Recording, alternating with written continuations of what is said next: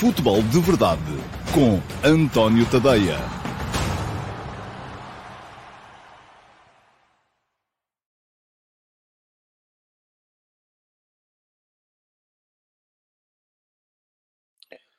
Ora, então, olá, muito bom dia a todos. Sejam muito bem-vindos à edição número 775 do Futebol de Verdade. Hoje é quarta-feira, dia 29 de março de 2023 e cá sou eu para levar até vós, uh, como habitualmente, sempre ao meio-dia e meia, aqui no meu canal de YouTube, um, um espaço de comentário sobre a atualidade futebolística, que tem andado assim um bocadinho, uh, enfim, para o fraco, eu diria, porque de facto acabaram as seleções, ainda não recomeçaram os clubes, estamos todos aqui a passar por aquele sentimento quase de uh, ressaca e uh, de, em que toda a gente sente falta da competição, mas a competição vai voltar já no próximo fim de semana com o regresso dos campeonatos e depois com as competições europeias para aquilo que vai ser a, reta final e decisiva da temporada, com muita coisa ainda, naturalmente, por decidir. Ora, muito bem.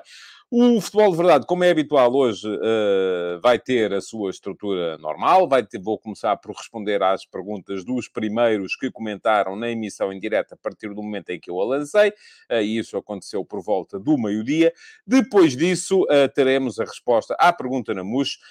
uma passagem muito breve pelos ataques rápidos, porque também não há muita coisa para dizer nessa, nessa matéria, fruto da tal escassez da atualidade. E, por fim, Vamos entrar então aqui numa uma reflexão acerca daquilo que uh, deve ser ou não a longevidade dos treinadores. Houve muita coisa a puxar-me para, para esta questão, uh, desde o tal debate sobre a lufada de ar fresco que Roberto Martínez terá ou não representado para a seleção nacional, afinal de contas, o que é que é melhor? É termos um treinador que vai trazer novidade e mudar com frequência para se poder ter sempre, reduzir os focos de insatisfação e ter sempre novidade e, portanto, as tais lufadas de ar fresco, ou é a habituação a rotinas e a capacidade dos treinadores para conhecerem cada vez melhor os seus grupos, para os liderarem de forma mais eficaz e, dessa forma, também uh, para uh, irem conseguindo ser eles elementos preponderantes e fundamentais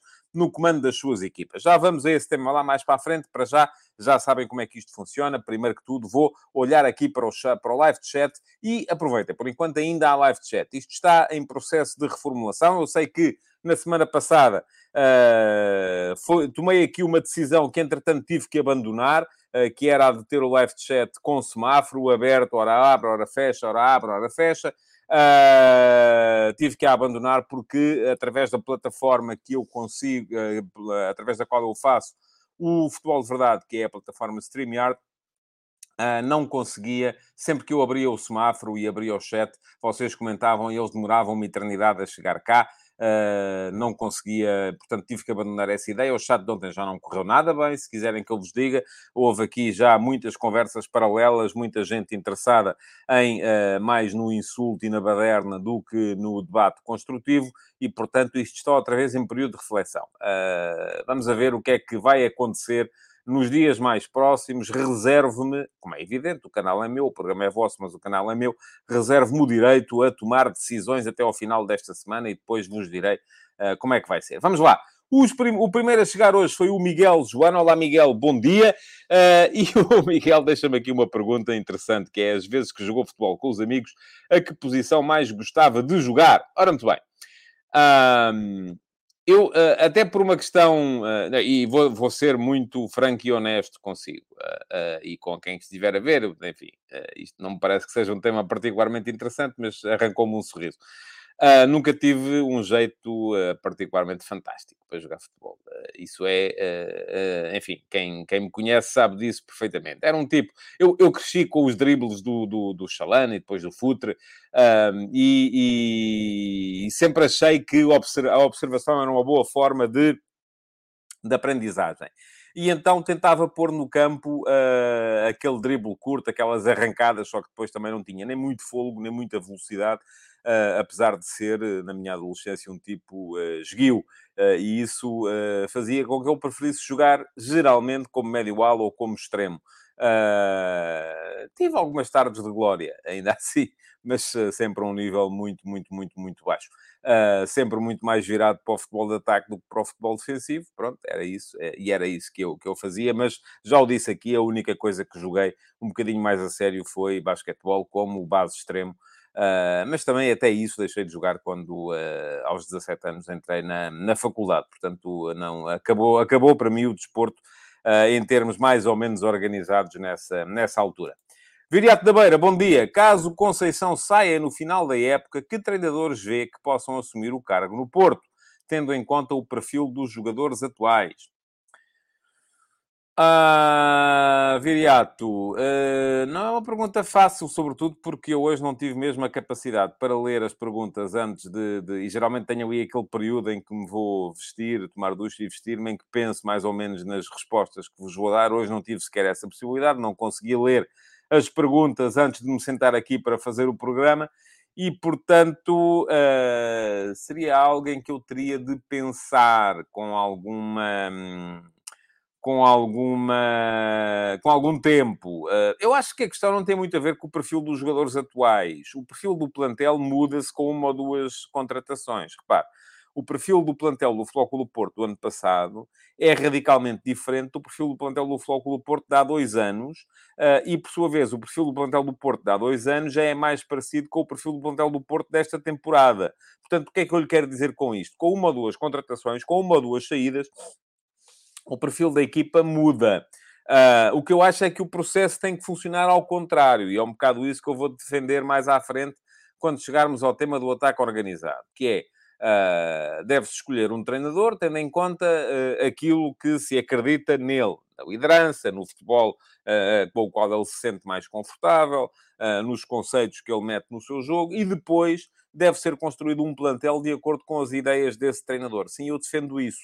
Eu sei que há muita gente que defende o contrário. Ah, mas o treinador depois é despedido, vai-se embora e depois vem outro e não se adapta àqueles jogadores. Não, a ideia depois é quem está acima, isto é, a SAD, uh, quem pensa o futebol do clube, um diretor desportivo, se quiserem, o presidente, se quiserem, o administrador da SAD, se quiser, enfim, não sei, isso depende de orgânica para orgânica, depende de caso para caso, mas tem que haver alguém, até pode ser o próprio treinador a ser ao mesmo tempo uma espécie de pensador global uh, do futebol da equipa. Mas uh, quem está acima deve definir. Nós jogamos assim.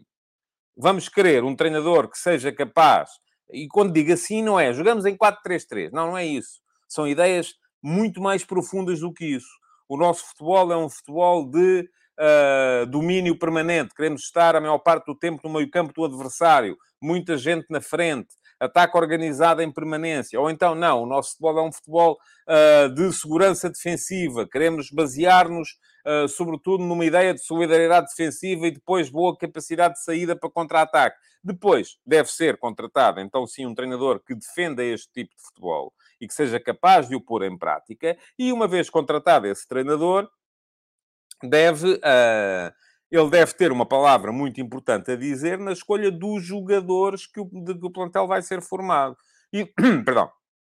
E dizem vocês, ah, então, mas e depois se o treinador sai, corre mal, vem outro treinador e tem que se mudar os jogadores todos? Não. Lá está. Daí a importância de haver alguém que pense o futebol da equipa, do clube, e diga assim, não, o nosso DNA, a nossa identidade é esta. E, portanto, vai ser contratado outro treinador que encaixe naquele DNA, naquela identidade. E, portanto, logo à partida, boa parte dos jogadores servirão uh, para, para esse novo treinador. O que não funciona, do meu ponto de vista, é andar. Uh, hoje jogamos assim, amanhã jogamos assado, depois da manhã jogamos cozido e no dia seguinte jogamos refogado. Isso aí já não dá, já funciona mal. Porquê? Porque aí sim vamos deparar-nos com casos em que os jogadores não servem para o treinador, o treinador não serve para a ideia, a ideia não serve para o clube, enfim, é tudo uma salgalhada que não, em que ninguém se entende.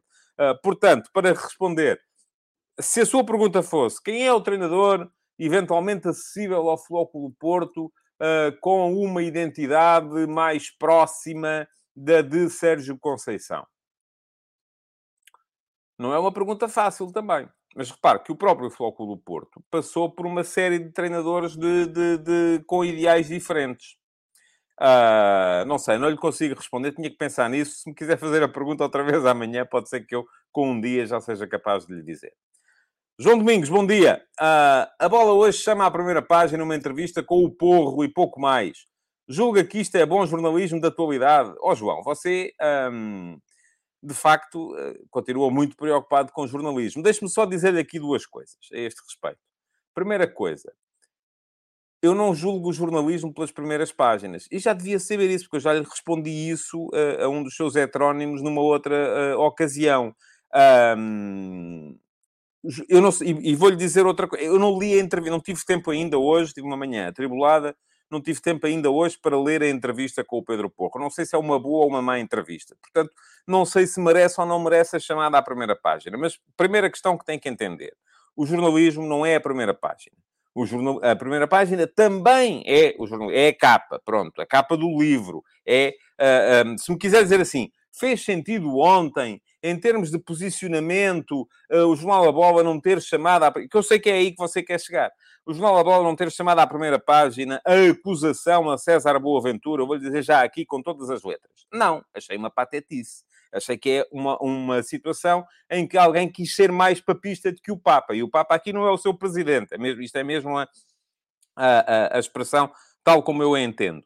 Uh, em que alguém quis agradar tanto que acabou por fazer, no meu ponto de vista, claro, quem o fez deve ter achado que fez a melhor coisa do mundo. No meu ponto de vista, fez a geneira. Agora, em relação a hoje, mas qual é a atualidade, Domingos? O que, qual foi a atualidade que, que pudesse estar? Aliás, se olharmos para as uh, primeiras páginas dos jornais de hoje, vemos que saímos de lá com uma mão cheia de nada e outra de coisa nenhuma porque não havia atualidade. E aí, e, aliás, foi a mesma questão com a qual eu me deparei hoje quando disse assim, sobre o que é que eu vou fazer o futebol de verdade hoje. Uh, ou que me deparei hoje de manhã quando pensei sobre o que é que eu vou escrever nas conversas de bancada. É pá, a atualidade neste momento tem pouca coisa. Portanto, vamos ter que criar aqui um. Você também pode dizer é bom jornalismo da atualidade estar a fazer o futebol de verdade, como eu vou fazer o ataque organizado, sobre a longevidade dos treinadores. Não. Mas se não há atualidade, aquilo que eu tenho que fazer é, enquanto jornalista barra criador de conteúdos, ter um conteúdo que possa eventualmente satisfazer os meus clientes, que são vocês. E os, as pessoas do Jornal da Bola terão pensado a mesma coisa. Não há atualidade. Temos aqui uma entrevista com o Pedro Porro. Uh, se a entrevista for boa, não tenho rigorosamente nada contra o facto de ela fazer a manchete do jornal. Aliás, eu ainda sou do tempo, enfim, outros tempos, em que havia entrevistas com regularidade nos jornais, em que, uh, sempre que havia uma entrevista exclusiva com um jogador dos grandes, ou ex-jogador dos grandes, uh, ela era chamada à primeira página porque era algo que as pessoas queriam ver. Hoje em dia, se quer que lhe diga, acho que as pessoas já estão um bocadinho nas tintas para isso, e ali uh, tanto podia ser o Porro como o, o, o Sr. Joaquim ou o Sr. João a dizer aquilo. O importante é o que está lá dito. António Silva, bom dia. Um, o que acha da ideia de um jogo ser dividido em três partes de 30 minutos com intervalos de 5 minutos? Realizando-se as substituições nesses mesmos intervalos, aumentaria o tempo útil do jogo? E o António uh, ainda diz: em caso de lesão, a equipa teria de jogar em inferioridade numérica até ao intervalo. António, não acho grande ideia, se quer que lhe diga. Eu percebo a, a lógica da coisa, mas eu sou muito conservador nestas, nestas coisas. Uh, acho que o futebol são 45 minutos, ponto. Devemos fazer uh, cada parte. Devemos fazer o máximo para evitar que se perca tempo. Uh, e isto pode ser feito de duas maneiras. Uma delas é desencorajar a perda de tempo por parte dos jogadores com sanções disciplinares, uh, não marcando uh, faltas e faltinhas a cada pequeno contacto. E a outra delas é adicionar no final de cada parte os tempos suplementares, como tempo suplementar, o tempo que os jogadores perderam ou gastaram deitados no chão, ou a fazer fita, ou isto, ou mesmo que tenham lesões reais. Agora, Uh, isto é para mim, porque eu sou nestas coisas, sou muito conservador. Sou, por exemplo, contra o, o, o cronómetro parar, aquela coisa que também já andou para aí a, a, a, circular, que era a ideia de parar o cronómetro cada vez que a bola sai fora ou que o jogo é interrompido e reatar outra vez. Não, não gosto disso. Acho que o futebol são 45 mais 45. Deve-se evitar a perda de tempo, deve-se desencorajar a perda de tempo, deve-se punir a perda de tempo, deve-se adicionar no final o tempo que se perdeu. Mas para mim são 45 mais 45. Agora, há aqui outra questão que pode vir a ser, e ainda ontem falámos aqui disso a propósito, por exemplo, da Kings League, uh, que é cada vez mais há uma dificuldade extraordinária das novas gerações em estarem 45 minutos seguidos a olhar para um espetáculo. Porquê? Porque têm sempre que encontrar outras fontes de entretenimento. É a malta do, multi, do multi-screening. É a malta que já cresceu, uh, para, infelizmente, eu felizmente nunca fiz isso, uh, para comerem a sopa, tinham que estar a ver os desenhos animados na televisão, jogar um jogo no telemóvel e, de preferência, ainda a ver qualquer coisa no tablet e com um livro. portanto, e é, isto pode-lhes dar jeito em muita coisa na vida, há uma coisa a que não dá jeito nenhum, é que não beneficia a, a atenção. E, portanto, percebo perfeitamente que, em termos futuros, se calhar seja preciso dar a volta ao jogo e fazer com que, se calhar, nem são três partes de 30 minutos, até podem ser seis partes de 15 minutos, com um espetáculo no meio, com, sei lá, fogo de artifício, uh, música, bailarico, aquilo que vocês quiserem, para que as pessoas se interessem por aquele bocadinho que está ali no meio, que é o jogo de futebol. Por mim, o caminho não seria nunca esse, mas eu é como costumo dizer, eu já sou muito velho, já não, uh, o mundo é que está a, a, a mudar a uma velocidade que eu se calhar já não sou capaz de acompanhar. Portanto, já vamos com um, dois, três, quatro, e o quinto de hoje foi o Tiago Teixeira. Olá, Tiago, bom dia. Vendo o impacto que um treinador tem numa equipa, como se explicam as baixas cláusulas de rescisão quando comparados com os jogadores? Excelente pergunta. Não sei, não consigo explicar. De facto, ainda no outro dia estava a pensar nisso. Nós temos jogadores uh, com cláusulas acima dos 100 milhões de euros e depois os treinadores uh, têm cláusulas de 10, 20 milhões. Uh, e a verdade é que, no entanto, eu acho que isso é um mercado que acaba por ditar. A verdade é que, apesar de tudo, são raros os casos de clubes que vão contratar treinadores a outros clubes pagando as cláusulas de rescisão. Por outro lado, uh, percebo a ideia também numa, num aspecto muito particular da profissão de treinador. É que tem sempre as malas à porta. E eu admito que, em termos de regulação laboral, pudesse ser complicado ter um tipo com uma cláusula de rescisão de 100 milhões de euros e depois despedi-lo uh, se ele perde dois jogos seguidos. Se calhar ia ser complicado, de, de, de mais complicado de uh, argumentar uh, em Tribunal de Trabalho quando fosse para decidir se tinha que se pagar ou não tinha que se pagar tudo aquilo que está para a frente no contrato. Admito que sim, mas de facto, e eu acredito que tenha hum, o Tiago pensado nisto muito em função daquilo que foi a, a daquilo que foi a, a, discussão à volta destas mudanças de treinadores que aconteceram no futebol europeu ultimamente, uh, mas de facto uh, é um bocado essa a, a, coisa, não é? Portanto, fica, fica realmente difícil de explicar e de justificar e não tenho uma resposta uh, assim de caretas para lhe, para, para lhe poder dar. Muito bem, será que alguém tem alguma coisa a dizer Uh, relativamente àquilo que eu estive para aqui a dizer, deixa-me só ver. Um, o Cristóforo Ribeiro da Silva diz aqui: caso o treinador tenha uma época má, uh, pagam-lhe a cláusula para sair. O Laje é um exemplo. Pois era um bocado isso que eu estava a dizer. O Pedro Ferreira diz aqui: porque ninguém paga por um treinador, é simples, para além de que o jogador é o centro do jogo.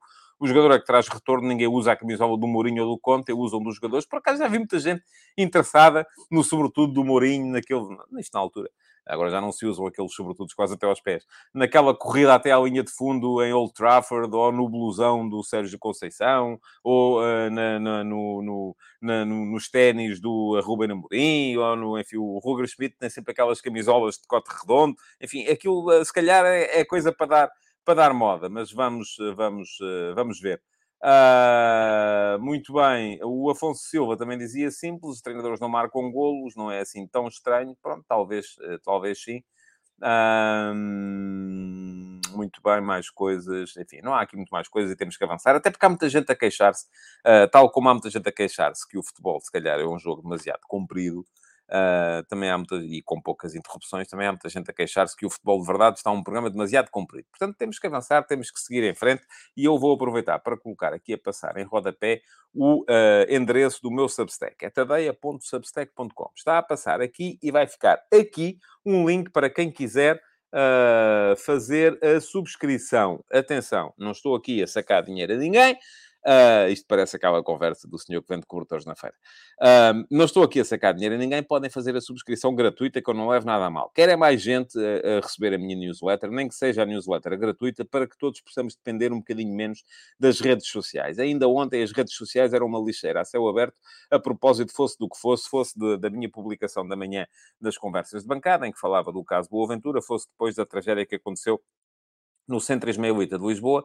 Uh, foi um dia mau para as redes sociais, do meu ponto de vista, e, portanto, eu, se puder selecionar aquilo que quero ler, se puder selecionar, em vez de ter que andar a escolher e a depender daquilo que o algoritmo do Twitter e do Facebook e do Instagram me vem a mostrar, se eu puder escolher, fantástico. Assim eu escolho, quero ler este tipo, não quero ler este, quero ler este. Portanto, aquilo que eu quero ler, subscrevo e ele passa a cair-me diretamente no meu endereço de e-mail. Todos os dias de manhã, se eu quiser, uh, tenho lá o texto. Portanto, quem quiser ler aquilo que eu escrevo, a publicação da manhã, hoje atualmente chama-se Conversas de Bancada, é sempre para gratuitos, toda a gente recebe, toda a gente pode ler, é só fazerem a subscrição em tadeia.substack.com. Depois, se quiserem um, avançar um bocadinho mais na experiência e quiserem fazer a subscrição premium, uh, têm acesso não só a mais conteúdos, todos os textos, aqueles que eu escrevo para subscritores pagantes, uh, têm acesso ao meu canal de Telegram, onde recebem os textos lidos por mim e os textos lidos por mim em áudio. Permitem-vos ouvi-los enquanto estão a cumprir outras tarefas no vosso dia a dia e têm ainda acesso ao meu servidor de Discord, uh, onde, além de várias, uh, temos neste momento várias chatrooms uh, com, com discussões acerca de futebol e muito em breve vamos ter lá mais uma chatroom que vai ser interativa aqui com o Futebol de Verdade para uma pergunta poder ser exclusiva para os integrantes do meu servidor de Discord e vai passar aqui no Futebol de Verdade todos os dias. Portanto, por tudo isto, pagam 5 euros por mês ou então 50 euros por ano, com dois meses completamente à borla, caso queiram uh, fazer a subscrição. Vamos então, para já, à pergunta na MUS, e a pergunta na MUS é escolhida entre toda a gente, não é apenas para os... Uh, para os uh, subscritores premium do meu, do meu Substack, toda a gente pode colocá-la, uh, dá um certo jeito de serem uh, seguidores do canal, mas, enfim, é uma pergunta que eu seleciono todos os dias por volta das 11 da manhã, entre os comentários colocados na caixa de comentários do, da emissão uh, de, do dia anterior do Futebol de Verdade. Hoje selecionei esta pergunta feita pelo David Resina, que foi muito no sentido, aliás, de um tema do qual nós falamos aqui com alguma uh, regularidade. E pergunto ao David Resina. Falava-se Uh, cada vez mais na hipótese da uh, Qatar Sports Investment entrar no capital do Sporting Clube Braga. Não, não se falava, já entrou, já vai estar. Uh, para além do interesse também em adquirir o Manchester United. Isso é que não está, uh, enfim, deixe-me só corrigir o David. Não há um interesse direto da Qatar Sports Investment em adquirir o Manchester United, há um interesse de uma outra uh, entidade qatari, ehm, que no limite depende também da família Altani, que é a família do Emir, Uh, mas não é a mesma entidade, não é a QSI, é um outro fundo qualquer, uh, que no fundo aquilo depois vai saber e vai, vai dar, o dinheiro vem do mesmo sítio, mas não é a mesma empresa, não é o mesmo fundo de investimento, uh, embora os investidores possam, em certa medida, ser os mesmos, ou pelo menos são todos primos uns dos outros. mas diz ainda o David, a Inglaterra há quem diga que a estratégia da QSI adquirir o Braga passa por ter um viveiro de novos talentos, de prospecção de mercados sul-americanos, entre outros, para depois fornecer o Paris Saint-Germain e o Manchester United. Pronto, em relação ao United já não me parece que seja tão linear assim, mas pode acontecer. Acha que este investimento e aposta num clube português vem trazer mais reconhecimento e competitividade à Liga Portuguesa, capacitando o Braga a lutar na Europa e no campeonato? Ou, por outro lado, vem reforçar a ideia de que a Liga Portuguesa é apenas um ponto de passagem para as Big Five, aumentando por isso o nosso estatuto de Liga Periférica? Bom, eu acho que há um bocadinho de verdade em tudo aquilo que o David aqui diz. É, à exceção daquela parte do, do, do QSI querer adquirir o Manchester United. Isso não, não está a acontecer. É uma outra entidade, tal como já lhe disse. Uh, mas acho que as duas coisas podem ser verdadeiras. Por um lado, sim, creio que uh, há ali uma, uma vontade de utilizar um clube como o Sporting Clube Braga, um clube em ascensão numa liga periférica, mas com muita representatividade, para poder dar a vários jogadores nos quais, dos, acerca dos quais se acredita que podem vir a ser jogadores importantes para um Paris Saint-Germain, poder dar-lhes aqui um primeiro, uma primeira aproximação à alta competição numa liga já importante, não, não tão grande como são as outras e como é a Liga dos Campeões, e num clube que pode lutar por títulos nessa liga. Portanto, acho que sim, acho que isso é, isso é uma evidência. Por outro lado, acho também que o próprio Sporting Clube Braga poderá eventualmente vir a beneficiar disso. Eu não gostaria, se fosse adepto do Sporting Clube Braga, eu não gostaria, mas pode vir a beneficiar disso. Uh, agora, aquilo em que eu não acredito, e vou ter que recuperar aqui a pergunta do David para olhar exatamente para aquilo que ele, a forma como ele perguntou, é que uh, isto possa vir a trazer mais reconhecimento à Liga Portuguesa. Não creio. Acho que antes pelo contrário. E, e no outro dia, por acaso, estava a pensar nisso. Uh, outro dia foi ontem. A propósito do que escrevi na, nas conversas de bancada, uh, relativamente àquilo que é a abordagem do Sporting ao mercado das vendas.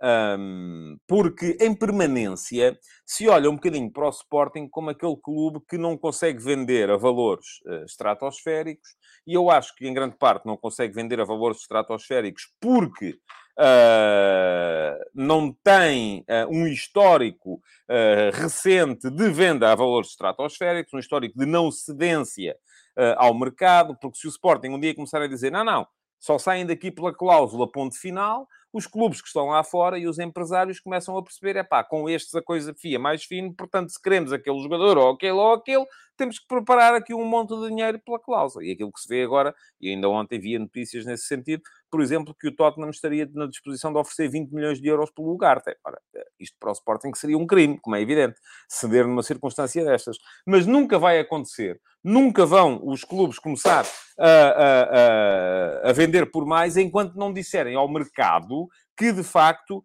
têm, uh, uh, têm essa capacidade para dizer não. E depois vem a questão, mas porquê é que o Sporting, e neste caso é do Sporting que estou a falar, podia falar do Braga, embora aqui as razões sejam diferentes, porquê é que o Sporting não diz não? Porquê é que o Braga não diz não uh, quando aparecem lá o Sporting ou o Porto ou o Benfica para ir buscar os seus melhores jogadores? Porquê é que o Sporting não diz não quando aparecem lá os, os clubes estrangeiros para ir buscar os seus melhores jogadores? Porque precisam do dinheiro. E aí dei comigo a pensar, então, mas por que razão, então, é que uh, os clubes não alienam mais partes do seu do capital social das suas SADs, uh, sem perder a maioria. Portanto, estamos aqui a falar de uma situação em que o Sporting, com o resgate das VMOCs, passou a ter ah, 80 e qualquer coisa por cento do capital da sua SAD. Benfica, Porto, uh, têm também uh, ali percentagens disponíveis para poderem eventualmente vir a, a, a alienar, mantendo os 51%. Ah, porque é que não fazem isso dessa forma, recolhendo o capital para poderem sanear a sua situação financeira e para poderem chegar ao mercado e dizer não, não, porque aqui só saem quando eu disser. E uma das razões tem a ver com esta pergunta do David Resina. Há várias, há várias razões. Uma razão também fundamental tem a ver com os jogadores. Os jogadores muitas vezes querem ir embora, querem ir para outros campeonatos. Os jogadores que estão no Braga querem ir lutar por títulos, para o Benfica, para o Porto e para o Sporting. Os jogadores que estão no Benfica, no Porto e no Sporting querem ir para ligas mais uh, impactantes do que a Liga Portuguesa. E às vezes é difícil também dizer-lhes a eles que não, apesar dos contratos. Mas outra das razões tem a ver com isso. O que é que esses investidores que vêm à procura de uh, percentagem nas SADs sem terem maioria, sem terem controle, vêm à procura. Vêm à procura de influência, vêm à procura da capacidade para tornar os nossos clubes quase que placas giratórias e fazer com que os jogadores saiam de, passem por aqui só mesmo como uh, uh, uma, uma, uma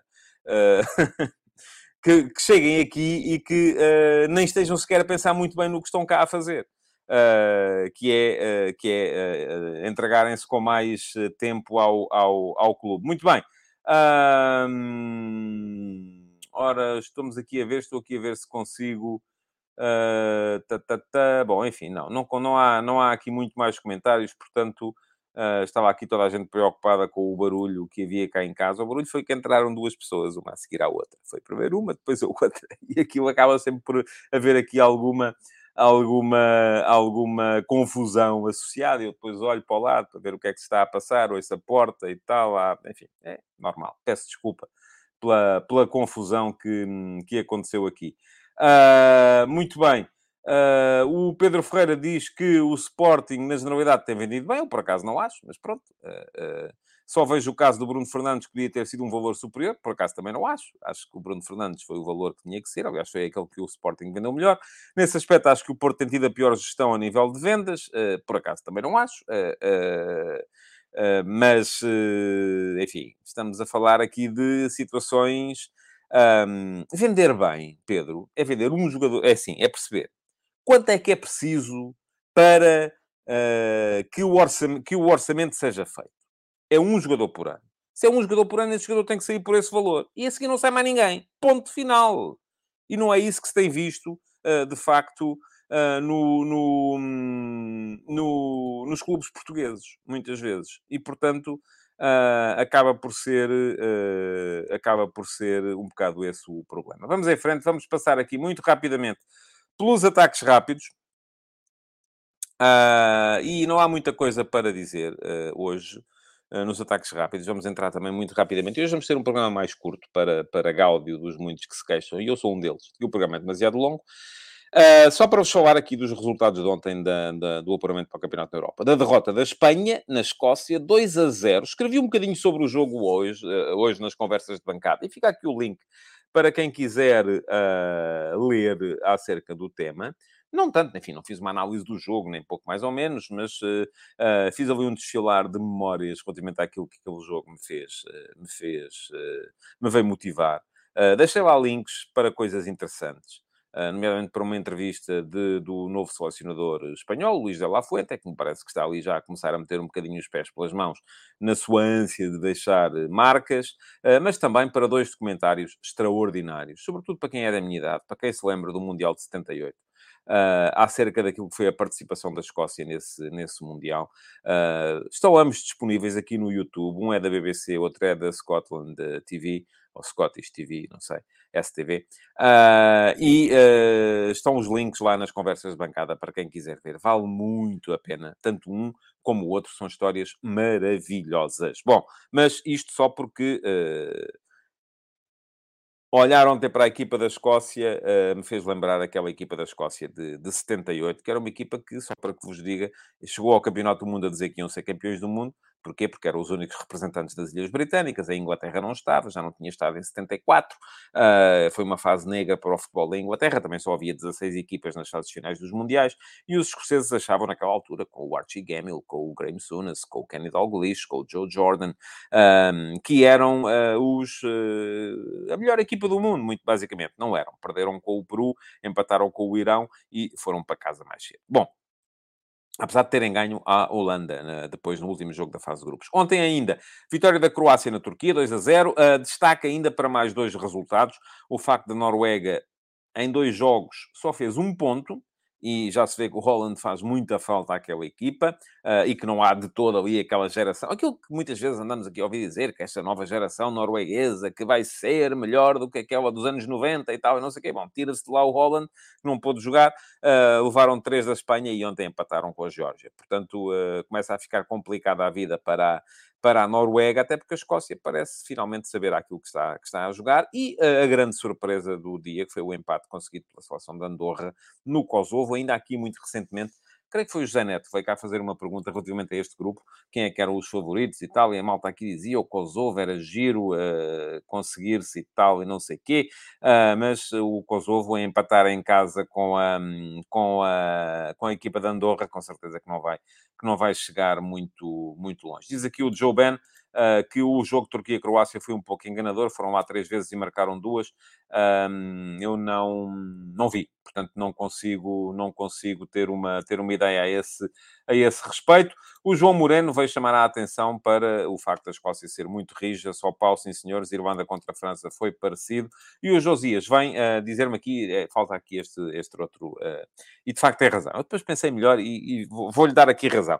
Uh, diz aqui o Josias, no artigo de hoje, só não concordo com a parte em que coloca os três escoceses do Man United, do Arsenal e do Liverpool no mesmo patamar de importância nas suas equipas, e diz aqui o Josias também que o Robertson é bastante influente no Liverpool, assistências e bolas paradas, sem dúvida, mais influente. Eu depois de pensar Uh, cheguei à conclusão que se calhar estava a ser um bocadinho injusto com o Robertson no lateral esquerdo. Uh, tem mais influência do que o Kieran Tierney no Arsenal e mais influência do que o Scott McTominay no uh, Manchester United. McTominay que marcou ontem os dois golos da Escócia ao, à Espanha na vitória da Escócia por uh, 2 a 0. O Ricardo Magalhães diz que vão passar Espanha e Escócia. Vamos ver, ainda faltam os jogos entre a Escócia e a Noruega. E vamos ver o que é que a Noruega vai ser capaz de fazer nesse, nesses jogos.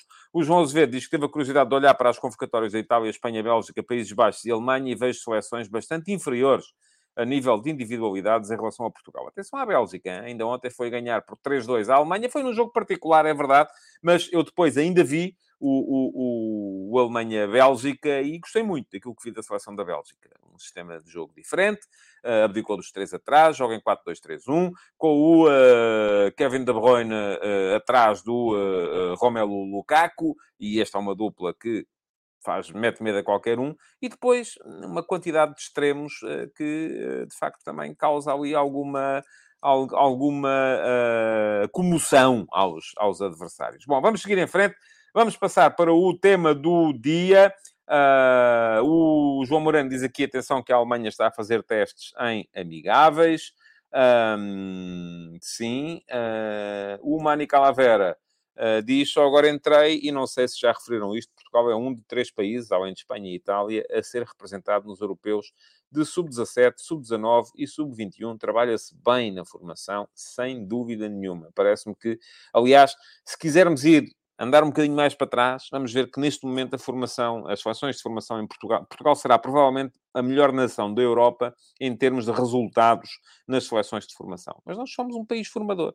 Uh, pena é que depois não tenhamos a capacidade, mas já falámos disso lá atrás, isso sim, uh, de reter estes, um, estes uh, jogadores durante mais, uh, mais tempo. Bom, Diz o Pedro Almeida que a Bélgica não vai ter outra geração como a dos últimos 10 anos, mas estão a aparecer bons valores. Eu acho que estão a aparecer excelentes valores. Uh, e uh, o Pedro Almeida fala aqui uh, do Onana no, no meio-campo, sem dúvida nenhuma. O Onana ontem fez uma excelente exibição contra a Alemanha. Bom, vamos lá. Ataque organizado para avançarmos rapidamente e em força para o final do programa de hoje. Já falei um bocadinho sobre o tema lá mais atrás.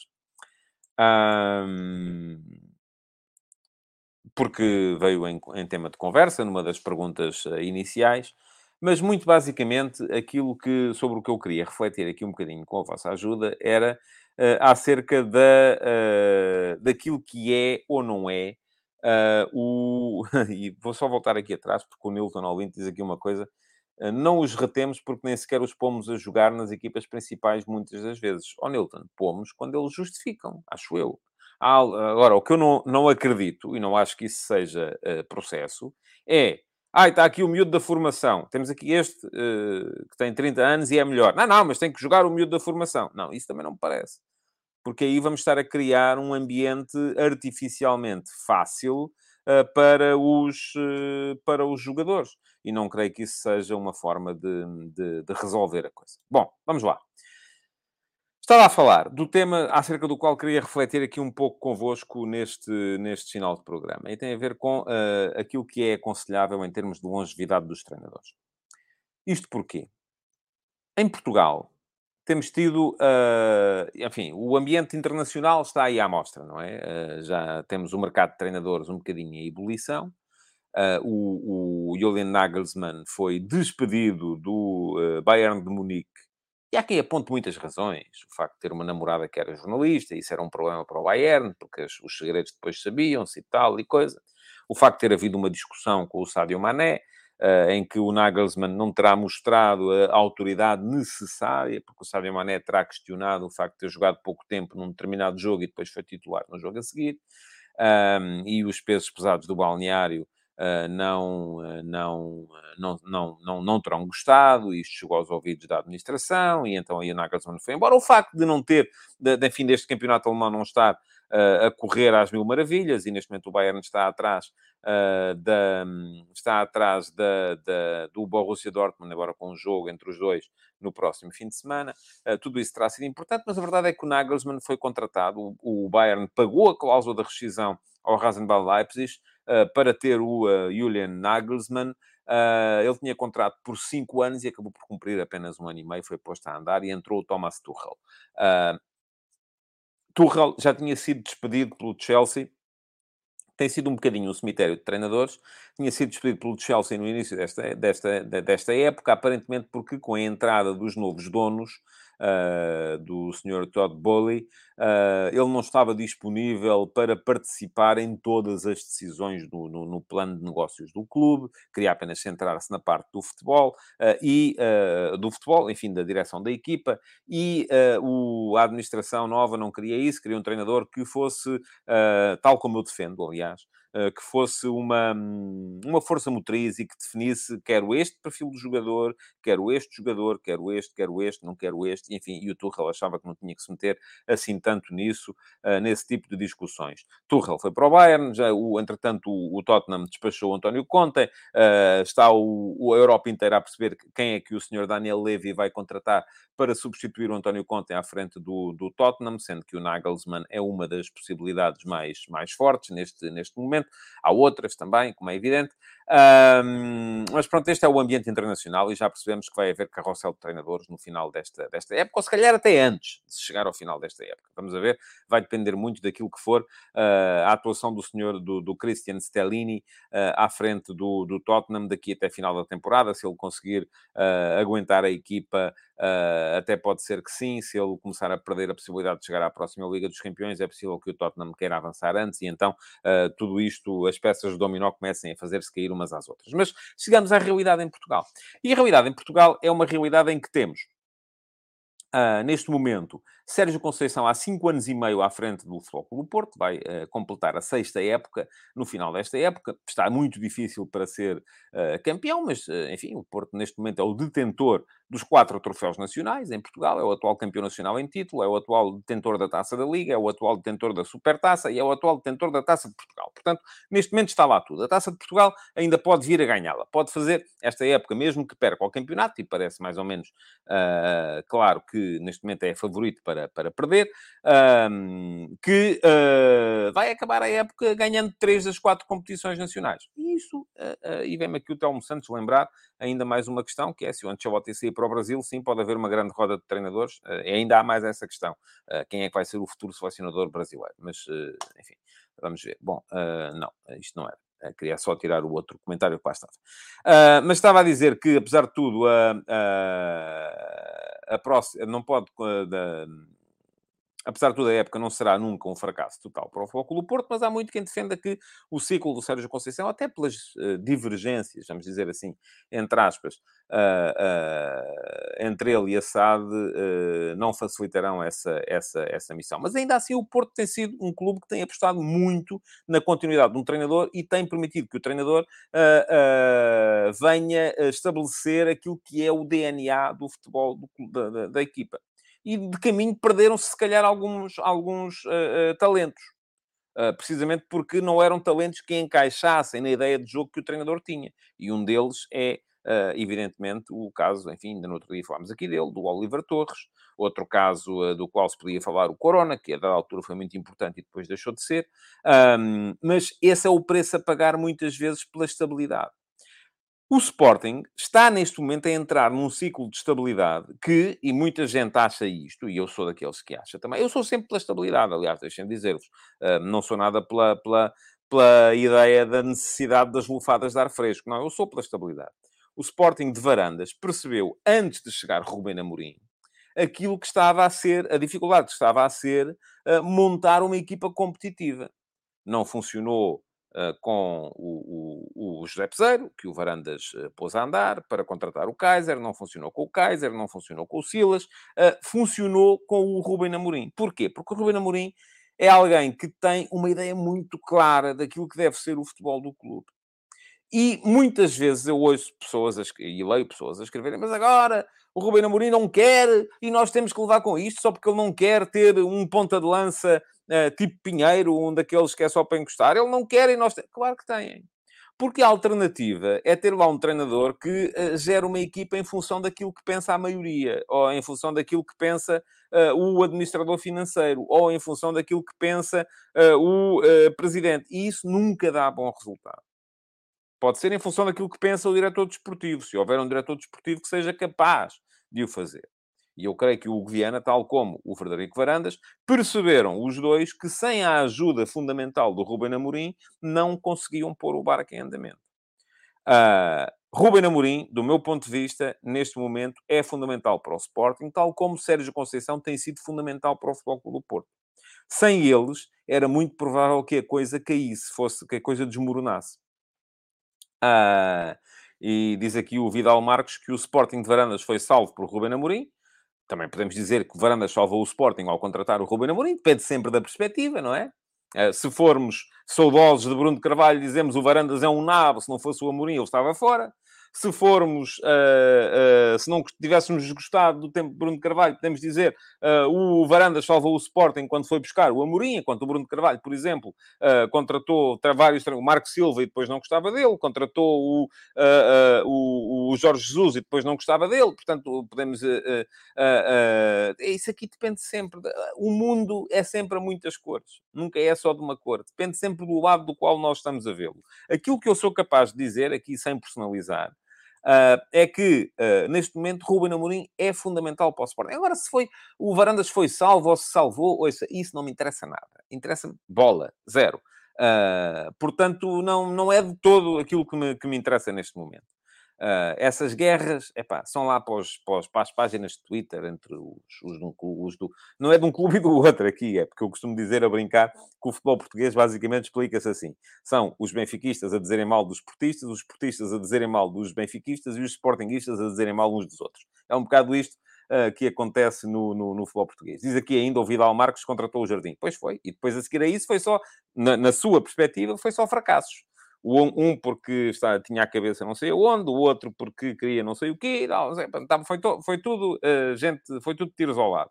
Eu, por acaso, acho que foram três excelentes treinadores que o Bruno Carvalho contratou. Tal como foi agora um excelente treinador que o uh, Frederico Varandas contratou. O segredo, lá está, está em quê? Está em ser capaz de os manter a trabalhar em ser capaz de os manter, foi isso que o Varandas neste momento está a ser capaz de fazer e que o Bruno de Carvalho não foi capaz de fazer, nem foi capaz de fazer como, enfim, o Leonardo Jardim não foi porque ele acabou por ir embora uh, para o Mónaco, uh, pronto, uh, mas teria ficado por vontade do Sporting, com o, o Jorge Jesus e o, e o Marco Silva não foi porque começaram todos a, a, cada um a apitar para o seu lado e isso não, geralmente não funciona bem. Bom, no caso do. Uh, pergunta aqui o Afonso Silva, mas é só excelentes treinadores. Não, não são todos bons, oh, oh, oh, Afonso. Não são todos bons. Olha, pelo seu clube já passaram alguns que não serviam. Uh, e, e, não foi o caso do Jorge Jesus, por acaso. Também não foi o caso. Enfim, o Rui, eu, eu, coloco o Rui Vitória um patamar abaixo, uh, mas fez um excelente trabalho. Bruno Lage, excelente treinador também.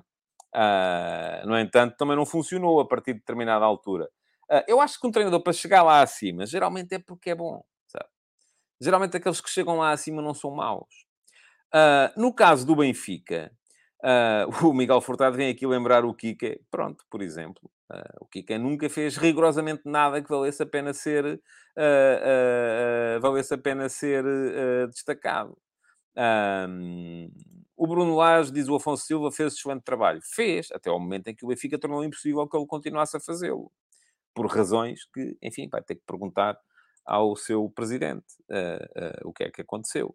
Uh, porque o Virato Beira diz aqui que Laje não provou nada. Enfim, não é isto que temos que, que temos que discutir. Estou a deixar-me conduzir por vocês e também não, não, não, não me parece interessante. Agora vai diretamente para o Maral dos Cepos. Bom, Uh, o Maral dos Cepos está aqui a dizer que não gosta que eu diga bom. Eu passo a dizer mal. Já, já tinha dito isso no outro dia. Se quiserem, passo a dizer mal, mal. Bom. bom. Foi outra vez para si. Uh, e a dizer que, no caso do Benfica, uh, o Benfica já tentou de tudo. O Benfica tentou e viveu um período de estabilidade com Jorge Jesus.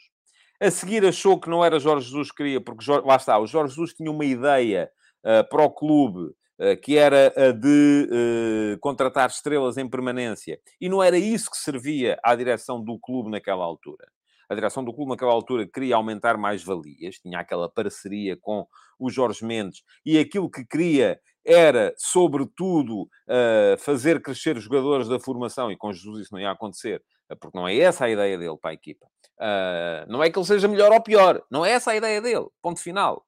Uh, e, portanto, precisavam de um treinador que, de repente, aparecesse e viesse, e viesse submeter-se àquilo que a direção queria. E a direção o que queria era promover miúdos. Promover miúdos. O Maral dos Chepes diz que a voz é muito alta. Experimenta baixar aí o volume.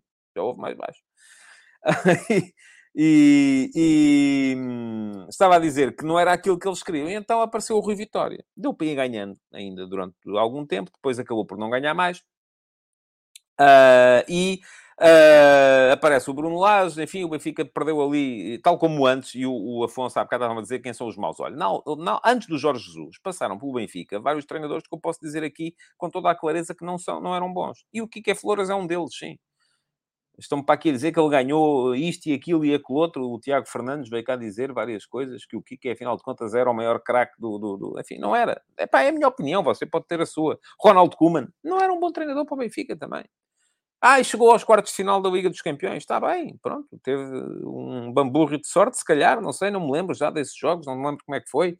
Mas uh, a verdade é que não me parece que, que, que, tenha sido um bom treinador para o Benfica também, não creio. Uh, o Benfica, naquela altura, vivia obcecado com a ideia de ter treinadores que tivessem nome no estrangeiro. Uh, e mudou esse paradigma e bem com a entrada de Jorge Jesus. Mas isto para vos dizer o quê?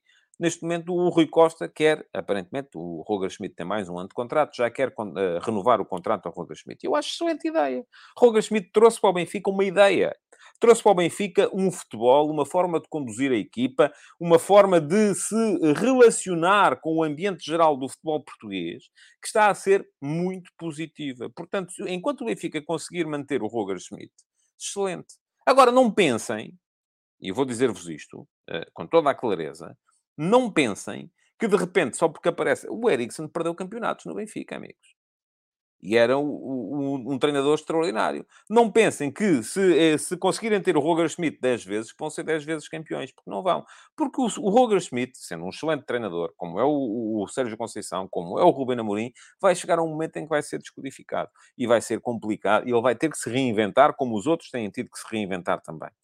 O que não faz dele pior treinador. Diferente tem sido a postura do Sporting Clube Braga, por exemplo. Tem mudado com frequência. E tem mudado muitas vezes, não só porque o António Salvador lhe passa uma coisa pela vista e resolve pôr toda a gente a andar, uh, mas também porque os próprios treinadores acabam por querer abraçar desafios mais uh, diferentes. desafios mais exigentes. foi o Ruben Amorim que veio. Se vocês repararem, o, o Braga já perdeu o Abel Ferreira, perdeu o Ruben Amorim, perdeu o Carlos Carvalhal, o Braga tem perdido, perdeu o Jorge Jesus, tem perdido treinadores uns atrás dos outros e tem conseguido, a seguir, uh, com a tal lufada de ar fresco dos treinadores. Até o Arthur Jorge chegou e está a fazer um excelente trabalho e poucos diriam que ele iria ser capaz de o fazer, porque era um treinador sem experiência nenhuma. Tem conseguido fazer uh, com essa tal lufada de ar fresco, manter uma identidade. Porquê? Porque a identidade é dada acima, é dada pela SAD. Portanto, meus amigos, isto para vos dizer o quê? Tenho de estar para aqui a falar e a não dizer, se calhar, coisa nenhuma daquilo que vocês queriam que eu vos dissesse. Aquilo em que eu acredito é que a longevidade é sempre boa. Uh, o, o, a longevidade é sempre boa, e está-me aqui o João Costa a dizer que o Braga não perdeu o Carlos Carvalhal. Saiu, foi embora. Agora, se perdeu, se foi ele que quis ir ou se foi o clube que o quis pôr a andar, já é outra coisa. Estava lá e deixou de estar, portanto, perdeu. É isso, era isso que eu estava a querer uh, dizer. O, tal como diz aqui o Diogo Garcia, e bem, o Sérgio Conceição também passou por Braga, embora tenha tido uh, que, uh, que vir ainda a fazer o seu tirocínio depois disso, até chegar ao Flóculo do Porto. Uh, aquilo que eu tenho para vos dizer é aquilo em que eu acredito. E aquilo em que eu acredito é que a longevidade é sempre boa. Uh, a longevidade traz constância, traz uh, rotinas, traz assimilação de processos e de ideias, traz coerência interna, traz outras coisas também. Por exemplo, se um treinador embirra com um determinado jogador, se o treinador tem um feitio difícil e acaba por fazer com que dois ou três jogadores acabem uh, por, por, não, por não ser positivos para a equipa, isso pode vir a tornar-se um, um, um, problema, é porque eles são postos de parte. Mas ainda assim, a minha lógica é sempre a mesma, é de longevidade. tomara os clubes em Portugal, neste momento, conseguirem manter os seus treinadores para o ano que vem. Seria bom sinal, não só para os clubes, como para a nossa liga e para a evolução daquilo que somos enquanto, enquanto, enquanto, enquanto futebol. Um, pronto, era isto que eu tinha para vos dizer. Uh, quero ainda lembrar-vos que uh, podem inscrever-se no canal e vai ficar aqui o link para poderem uh, fazê-lo. se se inscreverem, ativem as notificações para poderem ser uh, para poderem ser. Vou só antes disso dizer aqui: o, o, o, João Pico veio aqui lembrar o Alex Ferguson. Lá está. O Ferguson foi alguém que teve uma longevidade extraordinária no Manchester United. Durante os primeiros tempos não ganhou nada. Começou a ganhar a partir de determinada altura. Era alguém que tinha uma, ah, uma, uma relação uh, conflituosa com muitos dos jogadores há aquele episódio uh, famoso em que ele mandou uma bota uh, ao David Beckham e acertou com um piton aqui, uh, mais um bocadinho, cegava-lhe um olho. mas, e no entanto, foi alguém que a direção do Manchester United apoiou sempre. Porquê? Porque a questão é um bocado esta. Era aquilo que estava em causa no Nagelsmann. O treinador é o boss, é o homem que manda. E se a direção não der o poder ao homem que manda, o homem que manda não vai conseguir mandar. E se não consegue mandar, caso em que não há. Eh, não, nem era isso que eu queria dizer. Um, se ele não vai conseguir mandar, um, torna-se uma equipa, torna-se uma coisa absolutamente ingerível. Ingerível, volto a dizer, não é alguma coisa que a gente pode comer, uh, apesar de já ser hora de almoço. É uma coisa que é impossível de ser gerida. Bom, uh, e agora foi alto, peço desculpa. Uh, podem subscrever o canal, já deixei o link lá atrás. Ativem as notificações se o, uh, se o fizerem, que é para serem avisados sempre que eu entre em direto e poderem ser dos mais rápidos a comentar e dessa forma terem as vossas perguntas respondidas no início do, uh, do, do, programa. Uh, e além disso, queria pedir-vos que deixem o vosso like na emissão de hoje e que, além disso, ainda voltem amanhã para mais uma emissão do Futebol de Verdade. De caminho, deixem perguntas para se candidatarem à pergunta na MUS na emissão da manhã. Essas vão ter que as deixar, não aqui no live chat, mas na caixa de comentários do programa no YouTube. Muito obrigado por terem estado aí. Amanhã, meio-dia e meia, estou de volta. Até lá. Futebol de Verdade, em direto de segunda a sexta-feira, às 12h30